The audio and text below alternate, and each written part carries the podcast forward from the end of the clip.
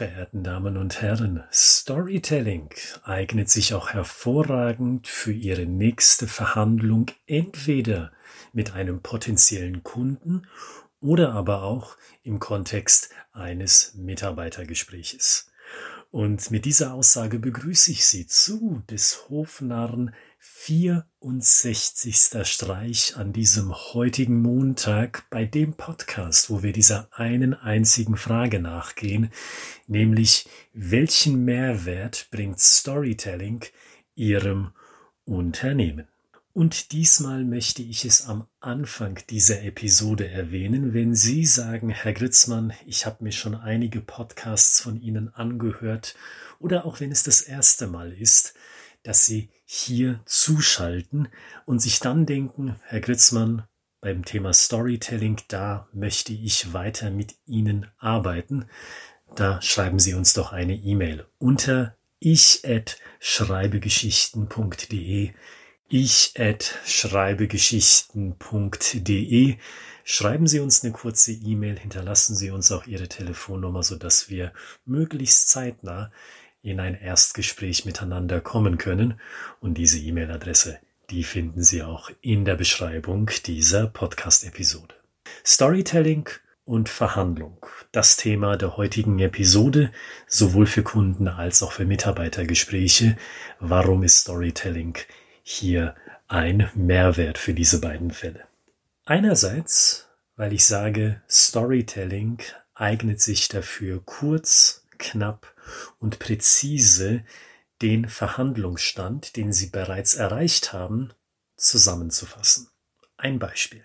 Sie können also sagen, schauen Sie, nach meinem Verständnis stehen wir in unserer Beratung aktuell an diesem Punkt. Wir haben festgehalten, wenn Sie sich für unsere Softwarelösung entscheiden, dann treffen sowohl Sie sich zusammen mit Ihrem IT-Leiter und ihrer IT-Abteilung drei Wochen vor Implementierung der Software mit uns zusammen zu einem Workshop.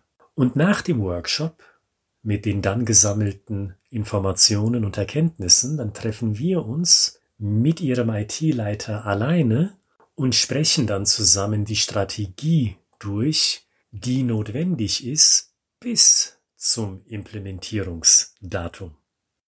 Und dann, so habe ich es weiter verstanden, können alle Abteilungen an jedem ihrer Standorte eine Woche nach der Implementierung Zugriff auf die folgenden Features der Software erhalten. Das bedeutet A für den Austausch im Team, B für den Austausch zwischen den Abteilungen an einem Standort und C für den Austausch zwischen den Abteilungen an verschiedenen Standorten. Habe ich den Ablauf, den ich eben kurz skizziert habe, so dargestellt, wie auch Sie ihn im Kopf haben? Sind wir an dieser Stelle an einer gemeinsamen Stelle inhaltlich gesehen? Sie sehen, liebe Hörerinnen und Hörer, also den Vorteil von einer Geschichte gegenüber Zahlen, Daten und Fakten. Sie reden hier wieder, wie es generell beim Storytelling der Fall ist, von Situationen. Sie haben also in der Verhandlung genau zugehört, genau nachgefragt, noch einmal festgestellt, dass Sie von demselben reden. Das haben Sie alles schon davor getan. Und wenn es dann zum Ende der Verhandlungen kommt, dann können Sie sagen, passen Sie mal auf. Diese Situationen treten nun ein. Ich habe verstanden, dass wir uns auf genau diese Situationen geeinigt haben und nachdem Sie das ausgesprochen haben, fragen Sie einfach, ist das genau dieselbe Reihenfolge, genau derselbe Ablauf, den auch Sie gerade plastisch im Kopf haben? Und der Entscheider, die Entscheiderin kann in dieser Situation viel leichter Ja oder Nein sagen, weil das Bild so viel klarer ist mit einer Geschichte, als würden sie sich auf Zahlen, Daten oder Fakten zurückziehen. Und weil diese Bilder, mit denen sie arbeiten, so klar sind und auch so erinnerungswürdig, zumindestens für den Verlauf einer solchen Verhandlung an einem einzigen Tag, da können sie auch die Nachfrage stellen, falls es noch Bedarf zur Klärung gibt. Und das ist zugleich der zweite Vorteil, den ich am Storytelling für Verhandlungen sehe. Was meine ich damit genau? Wenn Sie eine negative Antwort bekommen auf Ihre Frage, die Sie eben gestellt haben, sind wir da inhaltlich auf einer einzigen Ebene. Dann können Sie ja das Gesprächszepter ganz einfach wieder Ihrem Gesprächspartner zuwerfen, indem Sie fragen, sagen Sie, was sollte denn Ihrer Meinung nach stattdessen passieren? Wo habe ich Sie missverstanden? Erklären Sie mir mal mit Ihren eigenen Worten die Abläufe, so wie Sie sie in der Verhandlung eben verstanden haben. Das ist der zweite Vorteil. Sie beginnen also noch einmal gedanklich zurück zu Vorteil Nummer eins. Sie beginnen mit Situationen, Sie erklären den gesamten Stand der Verhandlung in Form einer Story, in Form von aufeinanderfolgenden Situationen. Und wenn Sie diesen Rahmen gesetzt haben, den Rahmen einer Geschichte, dann ist es für den Gesprächspartner, für die Gesprächspartnerin dann im zweiten Vorteil viel einfacher, selbst mit einer Story zu antworten. Sie bringen auch diese Person, die Ihnen gegenüber sitzt, viel einfacher dazu, in Form einer Geschichte zu antworten, weil Sie zu Beginn diesen Storytelling-Rahmen gesetzt haben.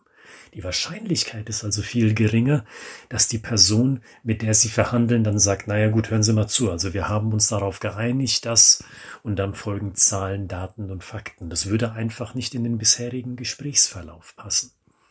Also nochmal zusammengefasst, übersetzen Sie A, den Verhandlungsstand, wie Sie ihn bisher verstanden haben, in Situationen, also in eine Geschichte und wenn es Unstimmigkeiten gibt, wenn der Gesprächspartner oder die Gesprächspartnerin sagt, ah, da habe ich etwas anderes im Sinn, da habe ich das Gespräch anders in Erinnerung, dann stellen Sie sicher, dass die Person Ihnen wiederum eine Geschichte, also Situationen als Antwort gibt, so dass Sie immer schön in klaren, plastischen, mentalen Bildern sprechen. Und falls Sie ganz neu sind bei diesem Podcast und sich denken, ja Mensch, wie sieht denn so ein plastisches Bild denn eigentlich aus? Das hat der Herr Gritzmann noch im Dunkeln gelassen. Dann sei Ihnen gesagt, im Verlauf des Podcasts, im Verlauf dieser Podcast-Reihe haben wir uns auf drei Merkmale einer Geschichte eingeschossen. Und das ist einmal, eine Geschichte ist personenbezogen. Es handelt sich also immer um Personen bei einer Story. Diese Personen, die befinden sich an ganz konkreten Orten und diese Personen oder Charaktere, wenn Sie so wollen, die handeln, die tun irgendetwas und dieses Tun, dieses Handeln hat Konsequenzen, positive wie negative, also Charakter, Ort und Handlungen. Und daran angehängt eine Konsequenz, positiv wie negativ. Das sind also die drei, oder wenn Sie so wollen, die dreieinhalb grundlegenden Elemente einer Geschichte, die Sie sofort einsetzen können beim nächsten Mal, wenn Sie sich in einer Verhandlung befinden. Vielleicht sagen Sie sich, naja, Herr Gritzmann, ich möchte das nicht systematisch benutzen bei meiner nächsten Verhandlung, da fühle ich mich noch zu unsicher. Aber dann gehen Sie doch einen kleineren Schritt, um das mal auszutesten. Wenn Sie beispielsweise merken, bei einer Verhandlung, sei das jetzt mit einem potenziellen Kunden oder auch bei einem Mitarbeitergespräch, ah, jetzt droht es zu technisch zu werden. Jetzt droht es zu komplex zu werden. Machen Sie doch beim Aufkommen dieses Gefühls mal spontan und direkt Halt und beginnen Sie dann in dieser Situation zu sagen, okay, sagen Sie, damit wir hier von denselben Dingen sprechen. Machen wir es uns doch plastisch. Rufen wir uns doch mal ein konkretes Bild vor Augen. Also verstehe ich Sie richtig, dass Sie sagen, wir sollten uns zunächst A und dann stelle ich mir vor, wenn ich es mir plastisch vorstellen mag, B und so weiter und so weiter. Probieren Sie es aus. Sie wissen erst, ob Storytelling für Ihre nächste Verhandlung etwas ist, wenn Sie es tatsächlich ausprobieren.